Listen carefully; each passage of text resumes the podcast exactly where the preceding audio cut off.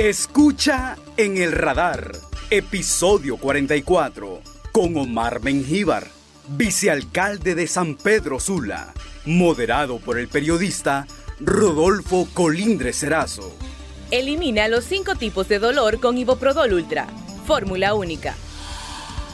Saludos amigos, gracias por acompañarnos en un nuevo episodio de En el Radar, podcast de Radio América. Hoy vamos a tener el gusto de dialogar con uno de los abogados ampliamente reconocidos en el país, el abogado Omar Mengíbar, que también en la actualidad es vicealcalde de la ciudad de San Pedro Sula. En temas de corrupción, eh, es un hombre que ha estado eh, muy visible ante la opinión pública y vale la pena escuchar sus opiniones en varias de las temáticas. Abogado Mengíbar, gracias por acompañarme aquí en el Radar de Radio América. Encantado, Rodolfo. Es un gusto de verdad estar compartiendo con su público y por primera vez en este programa que de verdad me, me gusta bastante. Eh, le pregunto así, eh, vicealcalde, eh, ¿se siente vicealcalde? ¿Qué, ¿Qué, hace como vicealcalde? ¿Es adorno ser vicealcalde como es ser designado presidencial? Soy vicealcalde uh -huh. y por supuesto me, me siento vicealcalde. lo que me debería responder es si me siento cómodo con esa, con esa posición, porque yo sí estoy convencido que la ley tiene que revisarse en ese sentido y asignarle funciones concretas al vicealcalde, porque tal como está ahorita la ley, al vicealcalde le toca nada más sustituir al alcalde en las ausencias cuando son mayores a 10 días y cumplir las, las tareas o misiones que le asigne el alcalde. De modo que si el alcalde no le asigna alguna función, alguna tarea, pues el vicealcalde está ahí nada más como latente. Digamos que depende de la, del arbitrio o liberalidad del alcalde. Si el alcalde no le quiere asignar funciones al vicealcalde, este, entonces el vicealcalde está con la obligación, sí, nada más, de participar en las sesiones de corporación. Que ahí el vicealcalde tiene voz, pero no tiene voto. En, mi caso, entonces, yo participo en las sesiones de corporación municipal y, eh, y desde luego también gestiones que a veces la gente llega a, a plantearle al, si al vicealcalde para interceder, digamos, ante alguna, algún funcionario municipal para agilizar un trámite, para resolver un trámite. Eh, ahí le, le, le, era la consulta. Uno de los trámites que la gente le da. Entonces, diariamente en la oficina no hay, no hay, no hay un trabajo específico. Nada no, que hay, hacer. No, no, hay una, una... No pasa en la oficina, entonces no tiene razón de ser. Yo voy todos los días a la oficina. Sí. Y estoy ahí. Por sentado caso. Correcto, yo estoy ahí, atiendo gente, la gente siempre llega a buscarlo por una u otra razón. Eh, a veces por razones políticas, a veces porque sí hay un problema que tienen que resolver en la, en la municipalidad y piden la intervención mía. Eh, no hay día que no atienda menos de, de, de 10 personas, digamos, en, sí. en, la, en, la, oficina. Entonces yo voy todos los días, estoy ahí. Eh, porque no vaya a ser que un día diga el, alcalde, vamos a, a, llámenme al vicealcalde y que no esté, ¿verdad? Este, no, tengo ese cuidado de estar siempre todos los días en mi oficina. Entonces, en conclusión, no es cómodo estar, la posición no es cómoda. No, eh, francamente no. Y, y, yo insisto, tiene que revisarse la ley para asignarle funciones más, más específicas al vicealcalde. Esto pasa con todos los vicealcaldes en, en el país. Bueno, entonces eh, eh, a estas alturas hubiese preferido no haber participado, quedarse como el abogado litigante que ha sido. Le voy a decir que me sentía más cómodo como abogado independiente eh, que en las funciones que estoy actualmente. Eh, es más gratificante incluso eh, la tarea, la labor que cumplía como, como alcalde. Pero sí, soy un convencido que hay que, hay que participar en la política. No hay otra manera, de acuerdo a las reglas que funciona nuestro modelo de Estado, nuestro sistema de, de, de, de gobierno, eh, para mejorar las condiciones de la gente solo puede hacerse desde las políticas públicas que impulsa el Estado. Y, y, si nosotros tenemos ese compromiso, pues hay que, hay que luchar, creo, siempre por eh, porque el proyecto, porque hay que tener proyecto que planteamos pueda prevalecer a, través de la dirección del Estado. Entonces yo sí soy un convencido de que hay que participar en política. Bueno, y hablemos del otro tema. Usted, un abogado litigante, eh, llevó casos y señaló al gobierno anterior en casos estos de, de, las mafias que se daban desde el gobierno de la República. Se cuestionó mucho eh, el tema del fiscal, pero ahora tenemos fiscales interinos y la forma que se eligió. En Honduras no se han resuelto los problemas, se han creado nuevos problemas. ¿Cuál, cuál, qué, cuál es su visión de todo lo que está pasando? Mire, no, no hay que perder de vista, Rodolfo, que todo lo que tiene que ver con altos cargos del Estado eh, tienen una relación intrínseca está en su naturaleza el elemento político. O sea, hay una relación política, hay una relación de poder. O sea, representan y simbolizan poder esos cargos. Y la del fiscal general, definitivamente, tiene un poder extraordinario. Entonces usted no va a poder sustraer de ese, del nombramiento del fiscal general la política. Eh, en ese contexto se da la elección actual. Y, yo creo que con unas particularidades, además, eh, muy especiales en esta ocasión, dada la conformación de las fuerzas políticas que integran el Congreso Nacional. Eh, y lo que ha representado cada una de estas fuerzas políticas. Es un pugilato político, el nombramiento del fiscal general. Y mm, lo que hay que ver es si la estrategia política que adelanta cada una de las, de las fuerzas confrontadas tiene sustento legal, si tiene sustento constitucional en este, en este caso, eh, lo cual la va a dotar de, cierta legitimidad, ¿verdad? Eh, y yo lo que creo es que lo que ocurrió ahorita con el nombramiento de interino del fiscal general y fiscal adjunto responde a una estrategia política eh, del Partido Libre, que tiene la dirección del Congreso y que no fue posible lograr un acuerdo con las otras fuerzas eh, que integran el Congreso. Y, pero sí creo que esta estrategia política que no sé si alguien más la vio, pero yo, yo no la vi. me sorprendió. Eh, sí creo que tiene sustento constitucional, está fundada constitucionalmente. Luego habrá que hacer las valoraciones si políticamente era lo más conveniente o no, y ahí podrá haber opiniones diferentes. Pero constitucionalmente sí tiene asidero este, este nombramiento, que es interino. Yo creo que esto no lo debemos perder de vista. O sea, el fiscal general no se ha nombrado. No hay nombramiento en propiedad del fiscal general y su adjunto. Los que están ahorita están en un interinato, que debería ser lo más breve posible.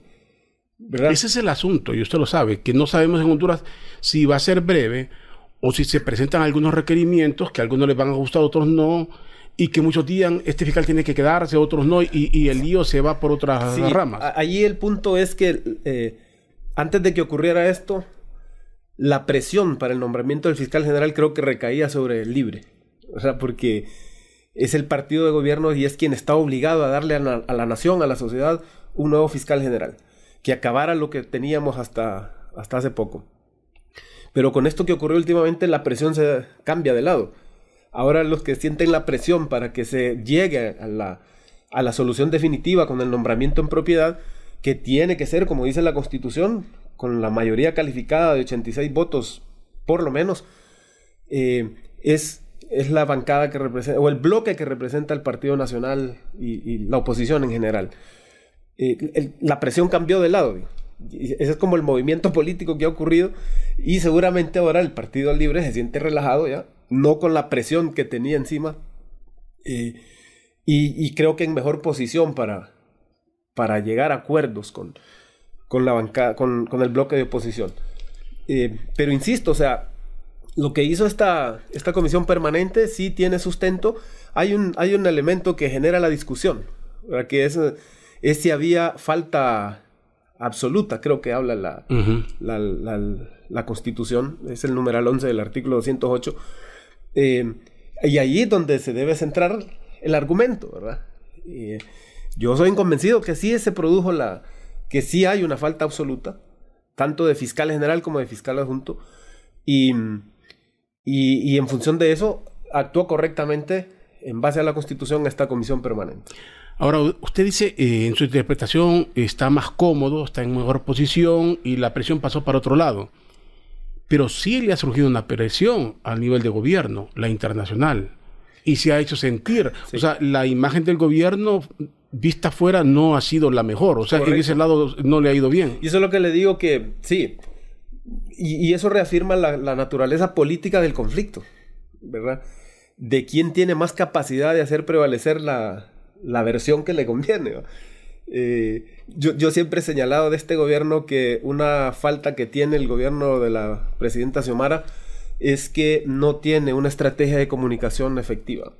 Hay muchas cosas buenas que hace el, el gobierno que ni siquiera se notan, porque en la vida cotidiana de las personas no tiene un impacto, porque van creo yo, más en relación a, condiciones estructurales que hay que modificar, pero que la gente solo ve en la pulpería, digamos que hoy le cuesta más un huevo, que la leche que va a comprar está más cara y siente que no hay cosas que cambian. Pero yo creo que tiene que ver con una realidad objetiva, por supuesto, pero que la estrategia de comunicación del gobierno no es muy eficiente. Se limita básicamente a redes sociales y hay, estudios que señalan que la, la, la, población de Honduras se informa básicamente a través de la televisión. Eh, luego sigue la radio, eh, por los periódicos muy poco, pero las redes sociales no son el medio más usado para, enterarse, a pesar de que cada vez tiene más adeptos y más usuarios las redes sociales, no se logra el impacto que necesita la divulgación de la información que se genera desde el gobierno. Ahora, pero le decía, internacionalmente va más allá, porque la embajada de los Estados Unidos lo ven de otra forma, no lo miran en función de eso. Y también... Ellos están viendo, el gobierno lo están viendo ya con decisiones eh, autoritarias. Sí, fíjese que eso también tiene que ver con otro conflicto que también es latente real. Eh, y es la confrontación ideológica. O sea, el Partido Libre y el gobierno que está llevando adelante eh, eh, tiene una etiqueta, gobierno de izquierda. Eh, además, el propio gobierno usa el eslogan del socialismo democrático. Y yo le voy a decir que objetivamente este gobierno no ha tomado ninguna decisión que tenga que ver con socialismo. O sea, ninguna. Sin embargo, la etiqueta la tiene y a Estados Unidos no le gusta eso, por supuesto. Bueno, el discurso de la presidenta, si no hay una etiqueta internacionalmente, ella sí, cuestiona bastante y, cuestiona. Su discurso ha sido bien. Pero cuando usted revisa objetivamente decisiones de gobierno, este, usted no va a encontrar que tengan un corte ideológico que lo llegue a calificar como socialista. Fíjese que lo más, eh, lo más, creo yo, eh, radical, si pudiera decirse de alguna manera, que está proponiendo el actual gobierno es esa ley de justicia tributaria. Eh, pero esa ley no, no es de naturaleza socialista. Es, bueno, el propio Biden ha, ha hecho ese cuestionamiento de que los que más ganan tienen que pagar más. Em, entonces es discutible hasta cuánto es la intensidad de lo que se pretende con esa, con esa ley. Pero yo creo que eso es como lo que más pudiera señalarse al gobierno que está haciendo, pretendiendo un cambio que sí yo creo eh, toca un poco la estructura eh, de la política fiscal eh, del, del, gobierno, del Estado de Honduras. Pero por lo demás, usted no va a encontrar que, que hay, hay, decisiones que usted las pueda definir como comunistas o socialistas, pero tiene esa etiqueta y, y esa etiqueta lo hace merecedor al gobierno de ataques de carácter ideológico que yo creo que desnaturalizan el, verdadero debate sobre las causas de la injusticia, las causas de la inequidad que vive este país, eh, se distorsionan cuando usted le da ese tinte de... Eh, porque se pierde la objetividad, eh, se enferma el razonamiento de la gente. Hay mucha gente que se genera odio, porque honestamente yo lo voy a decir, aquí hay una confrontación que da lugar a una división de la población enfermiza hasta cierto punto. Fíjese que usted da una opinión y puede ser una opinión que usted a lo mejor no piensa cuáles van a ser las consecuencias, pero es lo que siente, lo que piensa. Inmediatamente, hablando de redes sociales, empiezan los ataques este, que le empiezan a decir comunista, eh, ahora que está de moda el, discurso de mi ley, este zurdo de mierda, eh, o por el otro lado, cachureco, eh, narcotraficante. Entonces, e, es la descalificación al personal, eh, el, mecanismo de, debate en este país y no atendiendo a los argumentos. Aquí no se argumenta, no se ataca la idea, sino a quien la dice. ¿Verdad? O, lo que representa en el imaginario de la gente eh, esa persona que está expresando una idea. Y yo creo que eso enferma a la sociedad. ¿A dónde nos va a llevar esto? Con, si se está viendo lo político, lo ideológico, con Estados Unidos, ¿a dónde cree usted que va a desembocar todo esto? Yo, yo no quisiera que se deteriorara una relación del país con Estados Unidos. No me parece que sea conveniente con ningún estado del, del, del mundo. Nosotros deberíamos tener relaciones cordiales de cooperación y de respeto, por supuesto, con todas las naciones del mundo. y, pero especialmente con Estados Unidos, ¿verdad? Porque Estados Unidos efectivamente sí tiene un impacto, nos guste o no, en la forma en que se desenvuelve este país. Eh, es, es, cooperante, eh, es, es uno de los gobiernos que más asistencia le presta al, al Estado de Honduras eh, en todos los tiempos, ¿verdad? Eh, bueno, tenemos una población allá de, dicen que dos millones, yo creo que ese dato, el dato real no, nunca lo vamos a saber, pero se habla de dos millones de hondureños allá que aportan a la remesa. El dato objetivo que sí tenemos es que son ocho mil millones más o menos de, de dólares los que, los que los migrantes radicados en Estados Unidos eh, le mandan al país. Aguado, usted decía, aquí hay una división, hay una confrontación, hay mucha ideología, pero también hay preocupaciones que son reales. Una de las críticas más grandes al gobierno de Juan Orlando, la concentración de poder.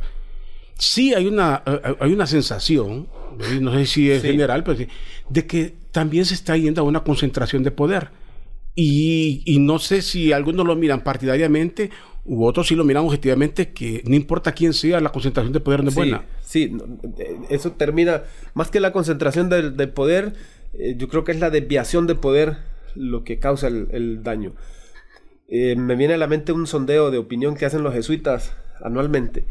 Le preguntaron a la gente eh, cuál era su percepción acerca de la corrupción, si se ha aumentado, se ha mantenido o ha disminuido en este gobierno. Y una opinión mayoritaria dijo que se ha aumentado. Tiene la percepción de que se ha aumentado. Eh, igual le preguntaron si, si considera que las muertes violentas en el país han aumentado, se han mantenido disminuido y la gente dijo que se habían aumentado. Pero cuando usted revisa el dato objetivo, usted encuentra que realmente han disminuido las, las muertes violentas. Y en el caso de la corrupción, si usted también hace la revisión fría de la, de la realidad, no va a encontrar escándalos de corrupción que seguramente hay corrupción. Yo, a mí no me cabe la menor duda de que más de algún funcionario habrá estado aprovechando o se estará aprovechando de la posición que tiene para sacar alguna ventaja personal. Eh, pero usted no va a encontrar actos de corrupción mmm, comparables, no hay parangón, digamos, con lo que ocurría en la administración pasada. Sin embargo, el tema este de del eslogan que se usa del familión, digamos, eso sí tiene un impacto grande en la gente y la gente percibe eso como un gran acto de corrupción. Eh, yo creo que sí tiene que revisarse eso. Vamos a revisar, por ejemplo, fíjense, ¿cuál es el familión? Está la presidenta, el presidente Zelaya está como asesor, el hijo de la presidenta es su secretario privado. Eh, luego tenemos a un sobrino del presidente Zelaya como ministro de, de defensa. Son cuatro miembros de la misma familia que están en, el gobierno. En el Congreso hay dos, pero eso es voto popular. La gente votó porque la Pichu Zelaya fuera diputada y porque Carlos Zelaya fuera diputado. Y eso no lo puede cuestionar. Decisión del votante, ¿verdad? Eh, pero como tiene un impacto, al, al, gobierno no solo es importante que actúe correctamente, sino que lo que haga también parezca correcto. Ahora, no el... solo es el, el, ser, sino también el parecer, porque en este caso el parecer está haciendo, eh, generando una idea en la población de que eso no es sano, que eso no es correcto y que es un gobierno corrupto, ¿verdad? Eh, entonces yo creo que sí, hay que revisar eso, me parece que sí, eh, objetivamente y por la sanidad por la salud de la población y del, del, del, propio gobierno y del propio partido que aspira desde luego a continuar en el poder, creo que sí tiene que revisarse eso. Ahora, el, el asesor presidencial en el país, hasta los funcionarios hablan de él. La gente no lo intuye como un asesor, lo intuye como un hombre que gobierna. Que eh, toma decisiones. El hombre que toma decisiones. Algunos lo miran el poder real. Pero fíjese que yo le voy a decir honestamente, Rodolfo, eh, esa es una idea también que se ha creado.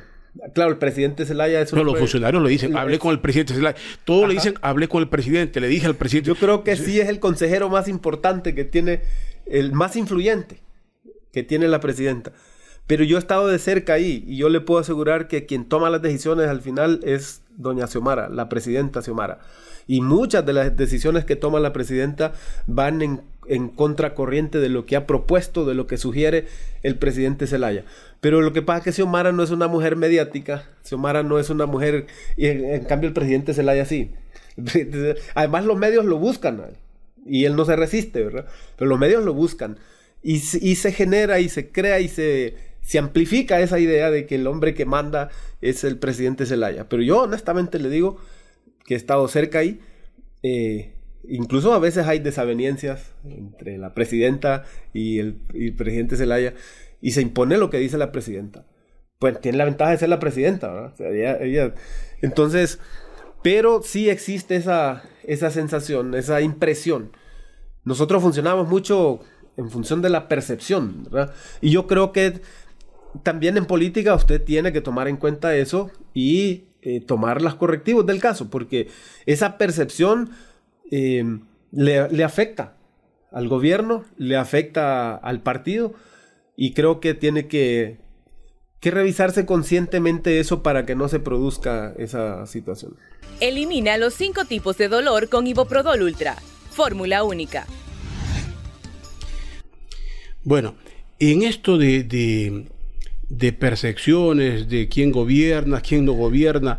El país, eh, usted decía también la corrupción, eh, no hay grandes casos. Pero Honduras quedó fuera de la cuenta del milenio. Y, el, y, el, y la situación es la percepción, la corrupción.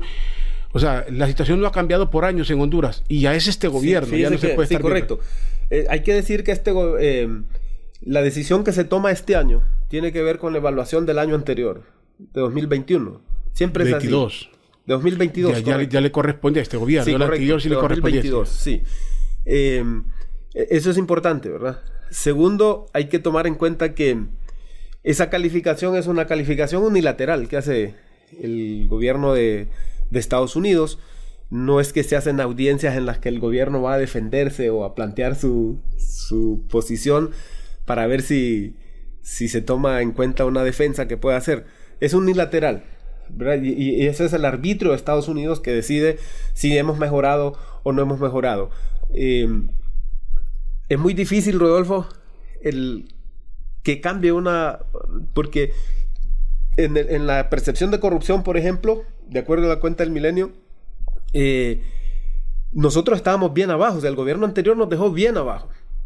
Este gobierno creo que subió un poco em, la calificación, pero, pero no es suficiente. O sea, tiene que llegar a un porcentaje que le permita acceder.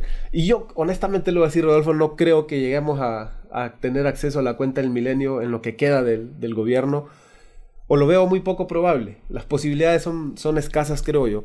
Porque también, queramos o no, aquí también se impone ese criterio ideológico. O sea, si hay divergencia ideológica entre Estados Unidos y el gobierno de Honduras, eh, si se le ve así, con la etiqueta de la que hablaba al principio, yo no creo que, vayamos a acceder.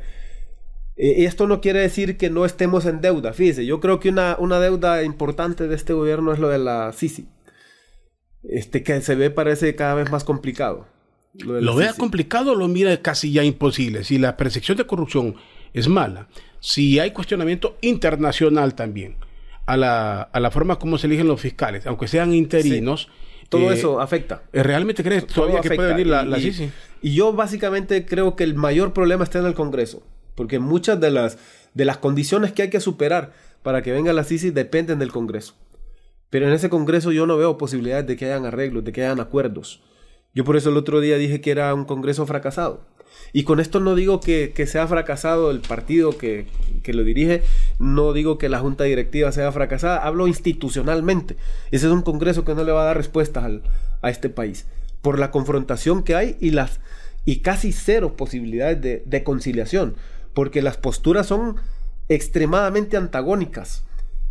Eh, yo no veo posibilidades cercanas de que ahí se arreglen cosas en el, en el Congreso. Y si mucho depende del Congreso para que venga la Sisi, eh, creo que no va, no va a ser posible. O sea, no va a ser posible. Si dependemos de lo que haga el Congreso, la venida de la Sisi no va a ser posible, por mucho que la presidenta tenga la voluntad y que haga el esfuerzo con su canciller, con sus equipos técnicos para, para que eso ocurra. Eh, yo lo veo poco probable. No quisiera ser fatalista, decir que no, que es imposible, pero lo veo poco probable. Bueno, usted ha litigado en estos casos de, corrupción, estuvo con un caso emblemático con un testigo protegido. Si le tocara, ¿sentiría confianza en este momento? Que Hoy si hay transparencia o no hay transparencia o estamos en una situación complicada, partidaria, ¿cómo lo mira? Eh, pensando en los fiscales que se nombraron. Eh, sí, o cómo está en la actualidad de hoy en día, y así como usted, eh, en la posición en que está la fiscalía en este momento. ¿Cómo decir? Mire, el Ministerio Público tiene que sufrir una sacudida importante. No solo es la cabeza, Rodolfo. Yo siempre dije que la, la tarea fundamental del fiscal general, quien fuera que sea nombrado, eh, tiene dos misiones importantes que yo creo que son tareas prioritarias. La primera es una depuración del Ministerio Público. El Ministerio Público fue cooptado por el crimen organizado. Tiene infiltrados. Y, no solo hablo del narcotráfico, es de las redes de corrupción que tienen eh, eh, enquistados agentes ahí en el, en el Ministerio Público. Eso va a ser un proceso doloroso, creo, para la Fiscalía, que no le va a permitir funcionar correctamente por un buen tiempo, pero tiene que pasar por una depuración eh, y esos infiltrados están en lugares claves, son inamovibles, están conscientes de los que están ahí o no. Están en todo. Yo me atrevo a asegurarle que están desde el fiscal de base que va todos los días a los juzgados, eh, en mandos medios y, por supuesto en la cúpula. O sea, eso para mí es... Yo, tuve un caso, Rodolfo, en el que a una persona los narcotraficantes le quitaron su propiedad a una familia, los despojaron violentamente, los expulsaron de una propiedad. La tuvieron desde inicios de los 90 hasta 2015. Eh, cuando eh, Alexander Ardón, allá en Estados Unidos, se entregó, lo condenaron. Entonces, cuando pasó eso, la fiscalía le aseguró algunos bienes, entre ellos esta propiedad que le habían despojado a una familia. Esta fue la ocasión que aprovechó la familia para personarse al Ministerio Público y acreditar que esa propiedad era de ellos, legítima. Entonces el Ministerio Público entendió que sí, y le pidió al juez de privación de dominio que le devolvieran la propiedad a esta, a esta familia. Lo insólito es que lo pidió la fiscal del caso, que se la devolvieran. Menos de dos meses después, la misma fiscal que pidió que le devolvieran la propiedad a la familia propietaria, esa misma fiscal solicitó al mismo juez que le devolvieran esa misma propiedad a los narcotraficantes. Solo que ahora le identificado de otra manera la propiedad. La propiedad se llama Hacienda La Providencia, digamos. Y ahora, pero inicialmente era identificada solo con las coordenadas. Y ya en la segunda ocasión dijo que se le entregue la Hacienda Tecnicampo, se llama, que es el nombre de la empresa mercantil a cuyo nombre habían puesto de fachada la propiedad los narcos.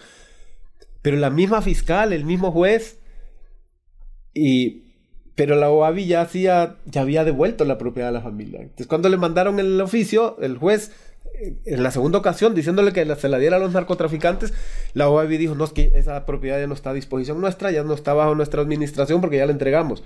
Es imposible ejecutar eso.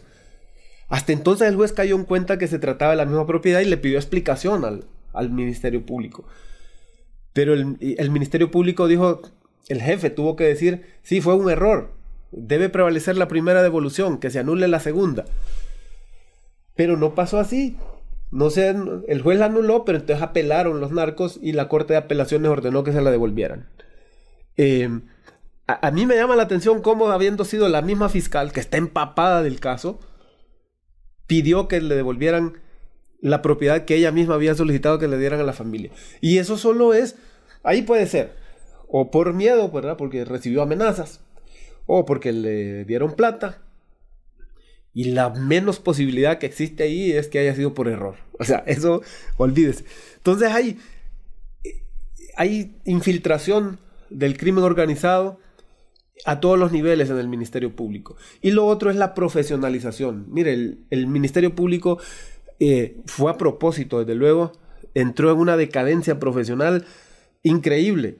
Eh, los fiscales son incapaces de sustentar adecuadamente un caso, a veces hasta el más elemental de los casos, no son capaces de sustentarlo porque los procesos de selección se prostituyeron, se corrompieron, desaparecieron prácticamente. Fíjese que cuando yo fui fiscal, a mí me asombró enterarme, por ejemplo, todo el proceso que se evacuó para que finalmente decidieran que yo fuera fiscal. Fueron a entrevistar a mis maestros del colegio donde estudié, fueron a entrevistar vecinos del barrio donde crecí. Entrevistaron a mi mamá y, me acuerdo que mi mamá me dijo, Fíjate que una pregunta que me hicieron es si cuando te mandaba a hacer mandados te quedabas con los vueltos. Entonces, digo yo, ese proceso de, investigación eh, era, exigente, era riguroso. Y siempre se colaba gente, no voy a creer que no. Pero la regla general es que el fiscal que entraba pasaba por un proceso riguroso de selección. Y esa pregunta de si se quedaba con los vueltos, ¿usted la considera profesional o la considera infantil? Porque hay una picardía que puede ser de niño, ¿no? Pero que, no está la madurez, pero entra. O, o, desde ahí se dice ya esta persona nació para ser corrupta. Creo que sí. Yo creo que le va dando un indicativo de cuál es la moral de esta, de esta, de esta persona. Entonces, pero ahora eso desapareció, Rodolfo. Pero además de eso, usted entraba al Ministerio Público y la profesionalización era permanente y obligatoria. A todos los fiscales nos obligaban a ir a, talleres de, formación obligatorio. Y el que no iba, lo llamaban a audiencia de descargo y tenía que justificar por qué. Ahora siempre se dan, pero es selectivo para unos cuantos, no para todos. En general, el, el profesionalismo de los fiscales deja mucho que desear y por eso los frutos que da a la sociedad son mediocres.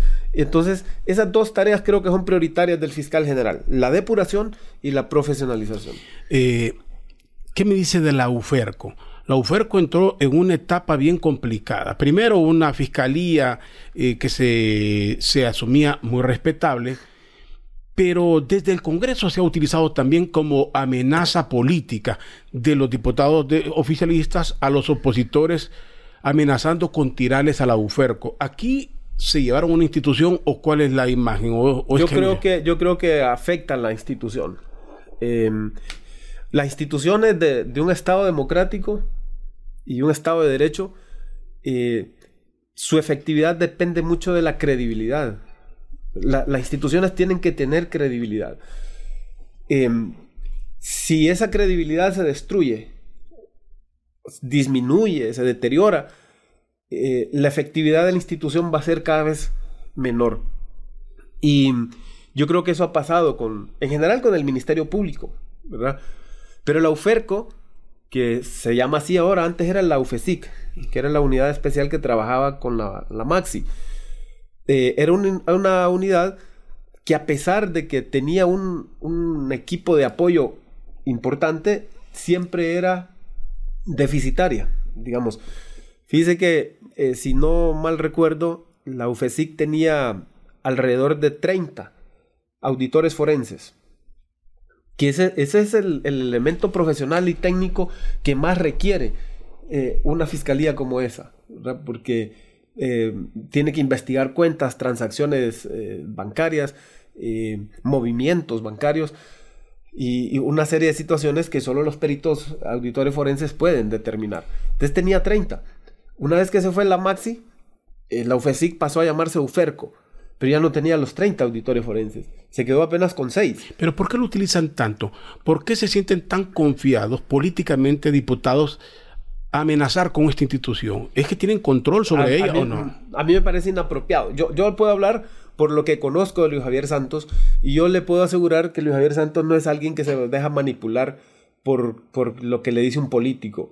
De hecho, desde que él se postuló como fiscal general, yo tuve la certeza de que no iba a ser el fiscal general. Porque eh, ningún político va a estar de acuerdo con un fiscal general como Luis Javier Santos, que digamos es un indomable. Entonces dije yo, Luis Javier Santos no, no va a ser fiscal general. Eh, yo le decía antes de que comenzáramos acá que para mí Luis Javier Santos es uno de los profesionales funcionarios del Estado más respetables. Tiene un compromiso genuino en la lucha contra la corrupción y que se equivoca y comete hierros, eh, pero no lo hace con la intención perversa de equivocarse o de favorecer a alguien o de afectar a alguien. Que los juicios coincidan por una sola línea eh, política, por decir así, lo considera coyuntural o, que, la gente diga que, no se mira gente de, de, Yo creo que efectivamente coyuntural, porque es que es imposible que usted cierre los ojos ante lo que era evidente en el, gobierno anterior. Em, porque la UFESIC, además, Rodolfo, en este caso la UFERCO, se encarga solo de los casos que tienen que ver con redes de corrupción, que se estructuran y se enquistan en el Estado para saquear. Hay otra fiscalía, que es la Fiscalía Especial contra la Corrupción y la transparencia, lucha por la transparencia y contra la corrupción, que nunca dio los frutos. E, esa se encarga de, perseguir la corrupción general. La, UFERCO es solo de redes de corrupción. Y a mí no me cabe la menor duda que fue en el gobierno anterior que se estableció esa modalidad de corrupción a través de redes. Eh, antes, la corrupción siempre ha existido, como dijo Pepe Ló, eh, lamentablemente. Pero es que antes, Rodolfo, el funcionario que tenía a su disposición un presupuesto, miraba la oportunidad de sacar una ventaja, de aprovecharse, de agarrarse unos millones para él y se los agarraba. Pero eso no es una red de corrupción, ese es un funcionario corrupto. Con el Partido Nacional se estableció lo de la red y la gente, los funcionarios saqueaban, pero no para ellos, era para la organización, era para la estructura esa. Y el coordinador, el jefe de esa estructura, es quien decidía cómo se iba a distribuir o cómo se iba a usar esa plata. No es el individuo, que es el ejecutor final, digamos. Eh, que incluso ese ejecutor final es fungible, o lo puede sustituir, pero todos trabajan para la red. Y en ese gobierno es que se estableció esa modalidad, en, el periodo anterior. Y a eso es que se dedica la UFERCO. La UFERCO no, no va a perseguir a un funcionario que por su propia cuenta y liberalidad decide cometer un acto de corrupción. Eso no le corresponde a la UFERCO. Y probablemente por eso es que las acusaciones eran contra personas de un mismo partido. Puede ser. Eso es una interpretación que yo estoy haciendo ahorita. Finalmente, dígame algo. ¿Confía usted que al final vamos a tener si es que los interinos no se quedan con un interinato sin fecha, sin fecha de cierre?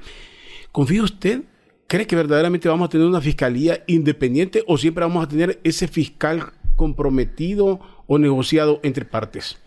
Fíjese que es que yo, yo siempre dije, Rodolfo, que mientras la elección del fiscal general y del, de los magistrados de la Corte Suprema siga residiendo en el Congreso Nacional, el, el ingrediente político va a ser inevitable. Y, la, y siempre la elección va a ser producto del acuerdo que alcancen las fuerzas políticas. Y ahí en ese acuerdo unos van a exigir una cosa, otros van a exigir otra, y al final tendrán que ponderar, moderar sus posiciones y, llegar a un, punto de equilibrio, digamos.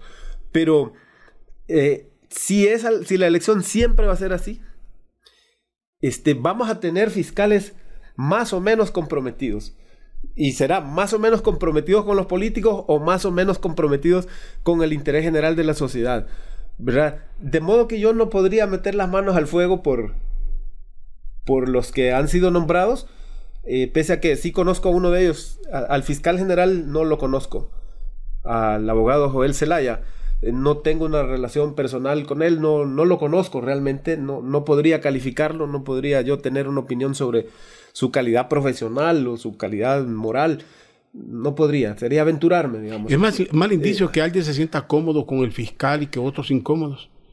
El que se siente cómodo asumir, uno dice, el que está cómodo es que siente que no lo van a tocar, el que está incómodo es que siente que lo van a tocar. O sea, por los dos lados habría algo anormal. lo, que hay que ver es si los que se sienten cómodos tienen algo que perseguirles, porque si tuvieran algo ¿por qué, por qué perseguirlos y se sienten cómodos, pues está mal, ¿verdad?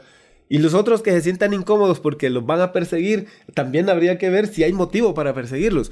Eh, pero pero siempre va a ser así, Rodolfo. Yo creo que ahí depende de la integridad del funcionario que, asuma la responsabilidad. Y como le digo, yo no conozco al, fiscal Joel Zelaya, conozco a Mario Morazán.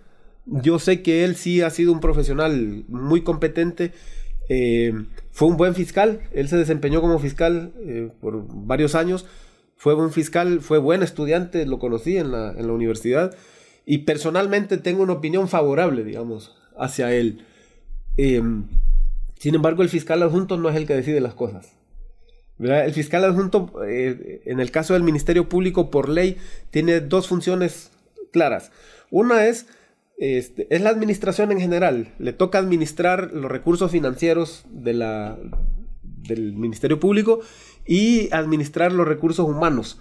Él dirige el Consejo de Personal, él dirige el, es el encargado de aplicar el régimen disciplinario en el Ministerio Público. Pero las políticas de persecución penal, esas le corresponden al fiscal general y las ejecuta el director de fiscales. Ese funcionario es importantísimo, el director de fiscales. Y por eso el Partido Nacional lo estaba pidiendo. El Partido Nacional estaba pidiendo a que incluso fuera el Congreso que nombrara al director de fiscales. y lo pedían para ellos. Eso no puede ser. Eh, eh, eso en primer lugar generaría una especie de gobierno paralelo en el Ministerio Público. A pesar de que legalmente sería un subordinado del, fiscal general, el fiscal general no lo puede remover aunque, aunque esté errando, aunque esté generando impunidad o persecución indebida, eh, no lo va a poder remover el fiscal general, si no lo remueve por mayoría calificada el Congreso. Entonces, a eso no se puede ceder. Tengan la, certeza de que no, eso no debe ocurrir. Si ocurre, van a destruir la institución. Se tiene que dar, eh, aprobar un fiscal por la mayoría, como lo manda la ley. Claro. O al final tendrá que ser eh, alguna interpretación de las que estilo Honduras, alguna comisión eh, ante la falta de acuerdos? ¿O usted cree que tiene que retornarse a la Cámara y votar? Claro, claro. Yo creo que esa es la primera, el primer deber que debe cumplir el Congreso al retornar. Eh, tiene que elegirse al fiscal general por mayoría calificada de no menos de 86 votos a favor. Y por eso le decía, que ahora probablemente Libre se sienta más relajado porque no siente la presión. Los que sienten la presión porque obviamente Pero no, es evidente que... Quiero volver a eso. Eh, eh, volvemos al punto. No siente presión de usted nacionalmente, pero la presión internacional pesará sobre el gobierno. Es decir, nos estamos viendo mal internacionalmente, Honduras está viendo, el gobierno está viendo mal. Sí, claro. sí. Ah, no hay presión en ese caso. Allí, allí es ya una presión más de carácter moral, ética, ¿verdad?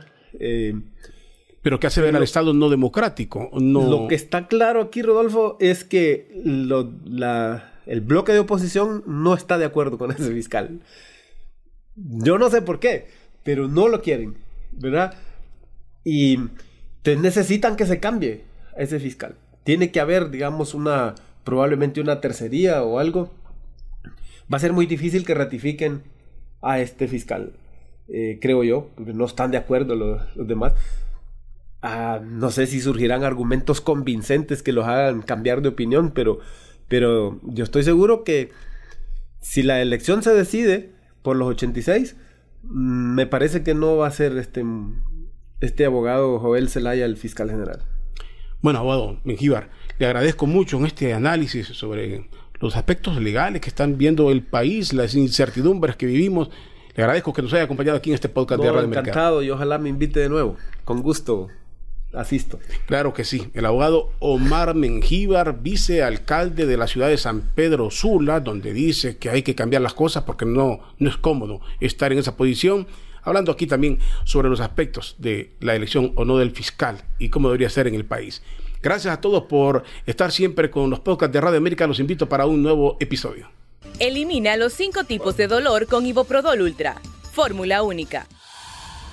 Encuéntranos en Spotify, Deezer, Apple Podcast y Google Podcast como Podcast Radio América HN y en nuestra página web www.radioamerica.hn.